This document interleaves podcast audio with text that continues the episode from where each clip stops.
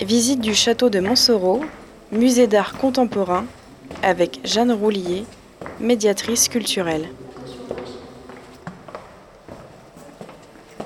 Bienvenue au château de Montsoreau. Donc euh, on est euh, ici un musée d'art contemporain en fait depuis 2016. Euh, on accueille donc la collection de Philippe Méhaille qui est une collection privée qui est le plus grand fonds mondial d'un collectif d'artistes qui s'appelle Art and Language. Alors Art and Language c'est un peu particulier, c'est un collectif d'artistes un peu décalés, très engagés, qui, qui, se, qui se sont lancés dans l'art conceptuel. Ils ont été les, presque les tout premiers à le faire. Et euh, ils ont lancé une discussion, une grande discussion ouverte avec, euh, avec les spectateurs et avec euh, les artistes. Et c'est ce que vous venez découvrir en fait. donc c'est plein de questions ouvertes. Les œuvres d'art, elles sont là pour, pour essayer d'exprimer une idée. Et puis on essaye de se poser la question qu'est-ce que c'est de l'art?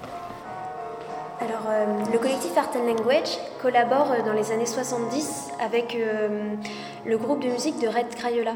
Et ensemble, ils vont écrire les textes et puis euh, les musiques et sortir euh, plusieurs albums. Donc vous avez ici une petite pièce d'écoute musicale où euh, vous êtes libre de vous installer sur le canapé et de prendre le temps d'écouter.